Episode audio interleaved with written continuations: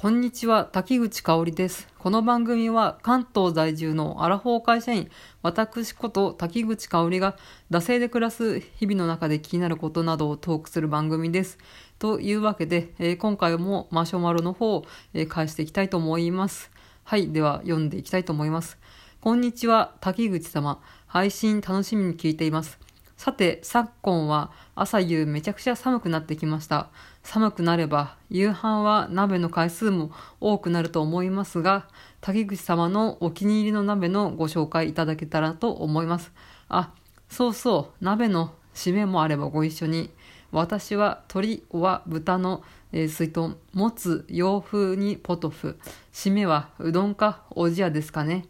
一度は専門店に行ってみたいものです。ということで、いただきました。えー、ありがとうございます。まあそうですね、今ちょうどこれ撮ってるのが1月なので、まあね、まあ冬というか冬真っ盛りで、まあ鍋のシーズンに突入して、まあ久しいわけなんですけれど、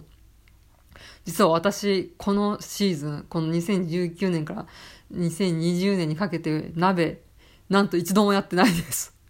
寂しい、寂しいですね。本当にね、まあね、あの、忘年会がないって言ったじゃないですか。で、まあそこでね、やっぱし会社の忘年会の、まあ、定番メニューって言ったら鍋じゃないですか。で、まあ友達とか家族とか、そういうのと年越しだったり忘年会みたいなので、集まってもやっぱり鍋って出てくると思うんですけど、まあなんかね、タイミングが合わなかったのか、一応、まあ、こう、個人的なね、プライベートの友人と忘年会2回やったんですけど、あ、忘年会1回だ。あ、忘年会は1回しかやってねえわ。それもなんか普通のね、海鮮居酒屋みたいなところで1回やった日ですね。で、新年明けてから、一回、やっぱり、えー、忘年会じゃない、新年会ですね、やったんですけど、それも、うん、や刺身、海鮮、小料理屋みたいなところだったんで、鍋ではなかったですね。うん。というわけでね、今年、なんかこう、大人数で忘年会で鍋みたいなのを全くやってない寂しい私でございますね。うん。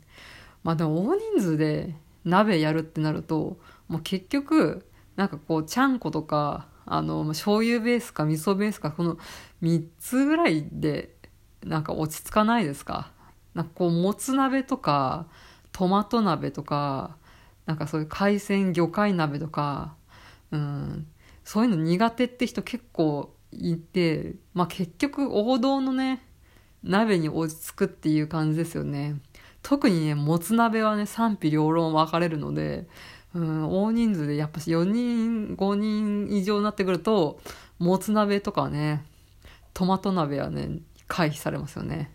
私ちょっとトマト鍋ブームの時にトマト鍋食べたかったんですけど、トマトが大嫌いだから、絶対嫌んなっていうふうに言われて、うん、断念した覚えがありますね。うん。そうですね。あと、あんこう鍋とかも結構分かれますよね。うん。一回、月島かなの時に、あんこう鍋の会みたいなところを参加して、すごい美味しかった覚えあります。うん。まあでも、あんこうもね、やっぱし好き嫌い分かれるので、そうそうね、やらない気が、やらないというか食べる機会ないですよね。うん。まあそんなわけでやっぱし鍋って言ったらそこら辺の王道のね、うん、醤油ベース、味噌ベース、塩ベースみたいな感じでね、なってくるのかなとは思います。うん。まああと鍋奉行みたいな人いるじゃないですか。このすき焼きとか、あとしゃぶしゃぶとか鍋に入るのかちょっとわかんないんですけれど、あしゃぶしゃぶを会社の忘年会でやった時に、ひたすら悪取りをするっていうね、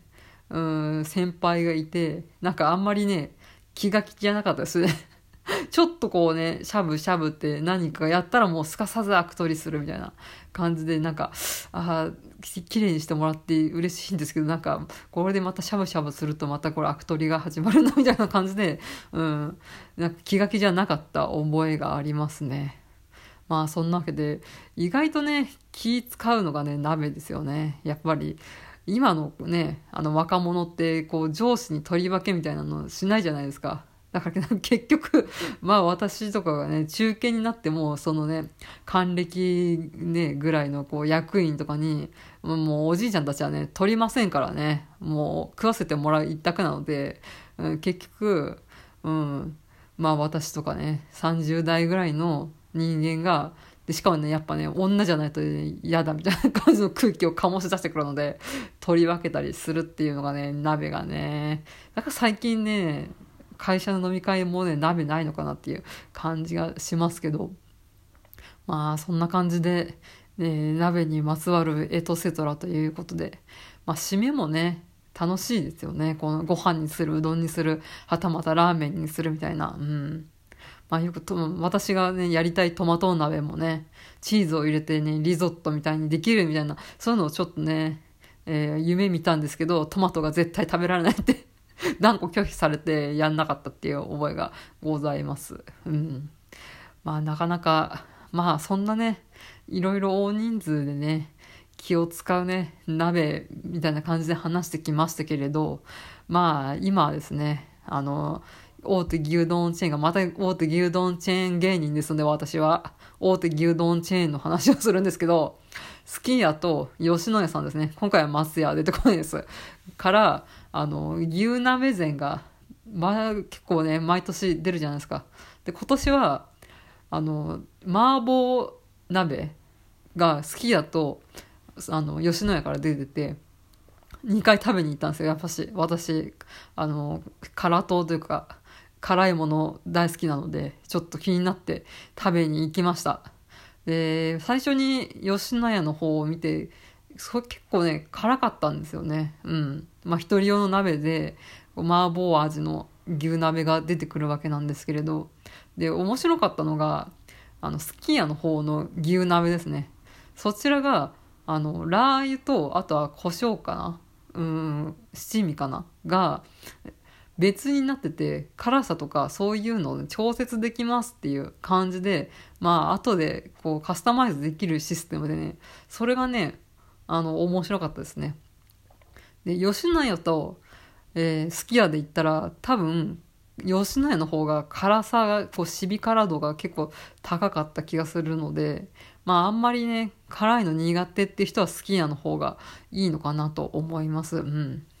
まあ、一人鍋がいいですかね。やっぱそれで気を使わないでね、あの、いろいろ自分でカスタマイズできますしね。うん。まあね。うん、もうこの年になったら一人鍋でいいのかなって思いました。もう本当独占してね、自分の好きなように食べるのが一番いいのかな、なんて思ったりとかして、これすごい、ななんすかあれか、寂しい結論に達してるやつですかね。まあね、